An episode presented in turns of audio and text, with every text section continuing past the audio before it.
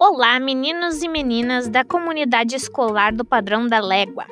Hoje, no nosso Momento Ciência, vamos ler novamente uma reportagem que fala sobre o degelo do permafrost, uma camada muito importante de gelo há muito congelada e que, por causa das alterações climáticas, tem vindo a derreter. O que, que pode acontecer com tudo isso? Uma reportagem de 2018 de Andréia Cunha de Freitas, apresenta a temática para a gente poder pensar um pouquinho. Segue lá então.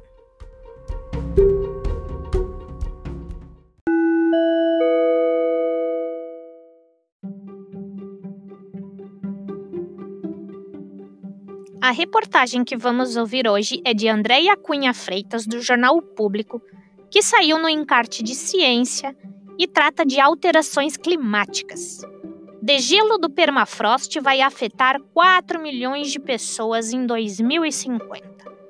Mesmo que o Acordo de Paris se cumpra, será impossível evitar os danos causados pelo descongelamento do solo gerado no hemisfério norte. Um estudo da revista Nature Communications revela que 70% das infraestruturas estão em risco. Segue então a reportagem.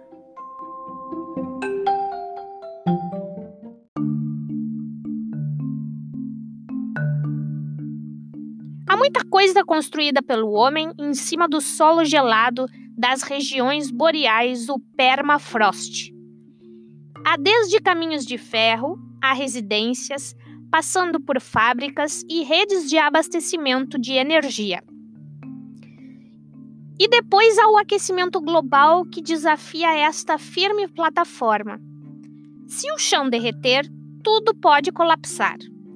Um estudo divulgado esta semana na revista Nature Communications quantifica pela primeira vez a dimensão dos possíveis estragos.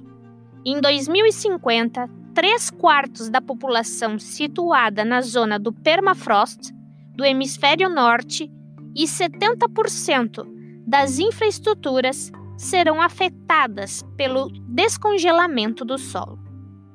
A expressão um dia o chão desaparece debaixo dos nossos pés, parece adequar-se na perfeição a esta situação.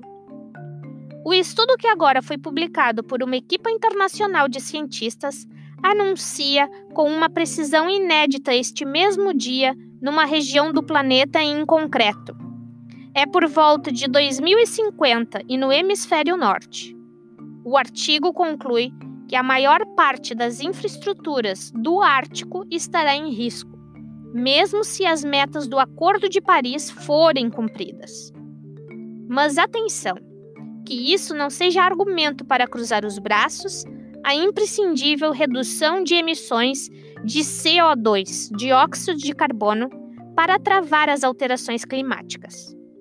Depois de 2050, o esforço do mundo vai seguramente evitar o pior e fazer a diferença.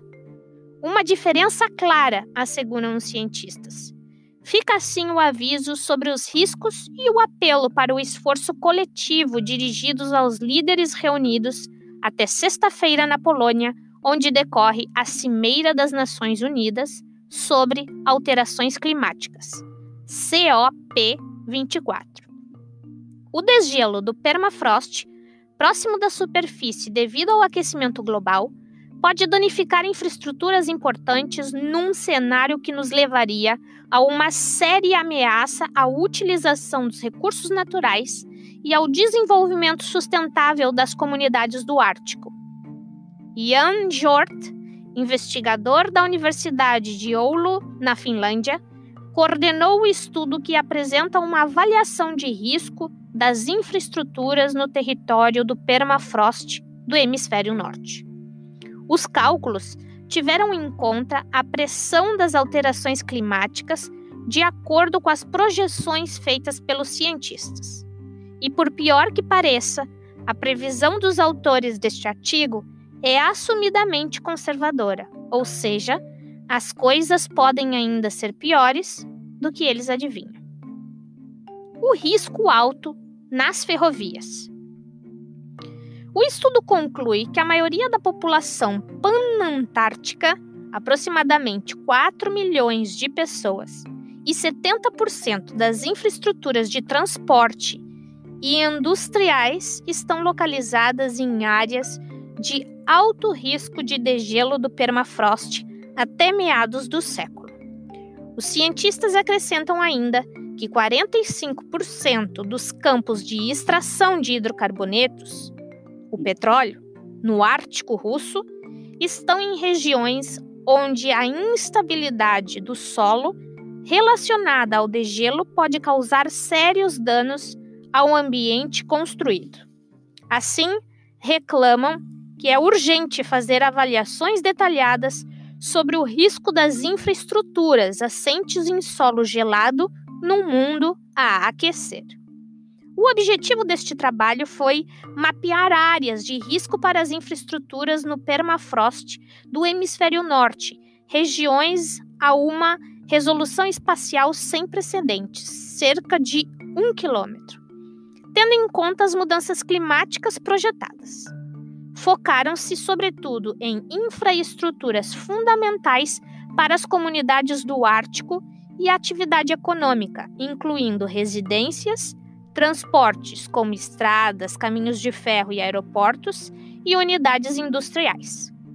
O risco para as ferrovias parece ser especialmente alto, como por exemplo para os 470 quilômetros da ligação de Qinghai-Tibete e 280 quilômetros do ponto mais ao norte do mundo ferroviário, a ferrovia Obskaya-Bivanenkovo, que ocorrem nas áreas de degelo do permafrost. Explicam. Definidas as áreas de elevado risco, os investigadores contam o que lá existe. Os chamados hotspots encontram-se dispersos desde o, sistema do oleoduto Transalasca até a região de Pechora, na Rússia, e abrangem uma área onde vive cerca de um milhão de pessoas e existem 36 mil edifícios, 13 mil quilômetros de estradas e 100 aeroportos.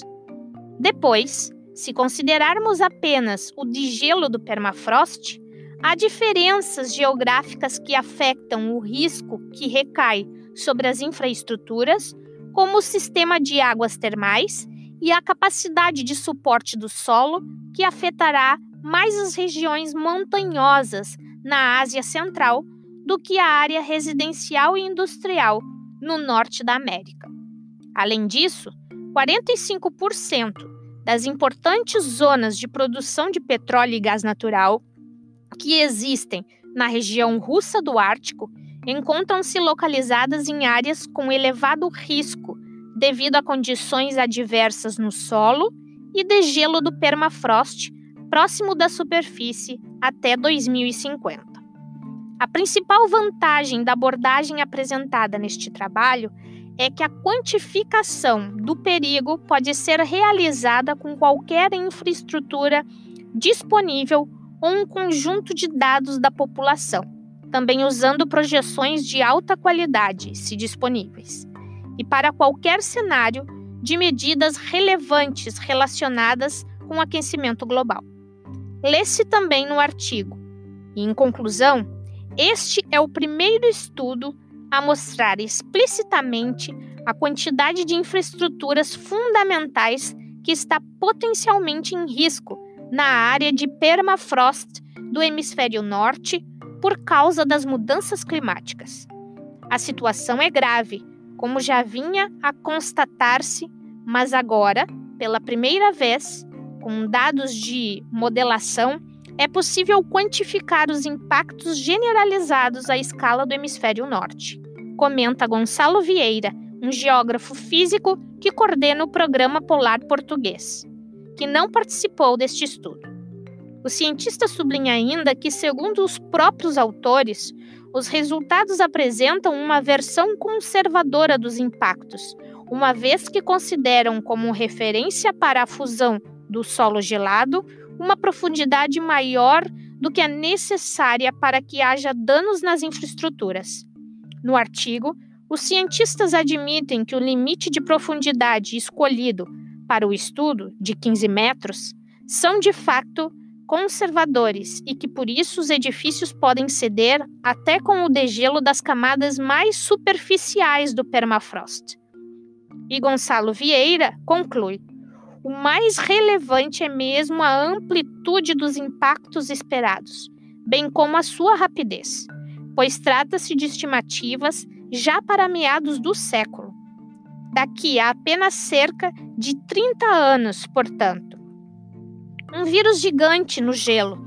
O artigo publicado na Nature Communications apenas refere de passagem os outros perigos que o de gelo deste imenso solo gelado representam. Mas sabe-se já que o descongelamento do permafrost pode ter outras consequências dramáticas nos ecossistemas e até na saúde humana. Sobre os riscos para a saúde, recorde-se a notícia sobre o vírus gigante, com 30 mil anos ressuscitado no permafrost siberiano, que foi publicada em 2014. Neste artigo, os autores avançavam uma alarmante possibilidade.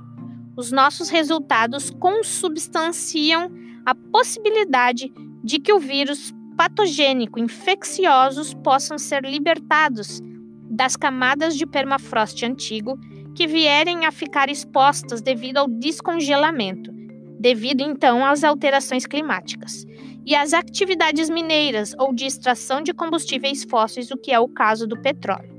Ao derreter o permafrost, ameaça permitir a fuga de vírus esquecidos e de milhares de milhões de toneladas de gases com efeitos estufa que estão presos há milhares de anos o que, por sua vez, poderia acelerar as mudanças climáticas e, com isso, o degelo do permafrost, ou seja, o degelo do permafrost, neste caso, poderia acelerar.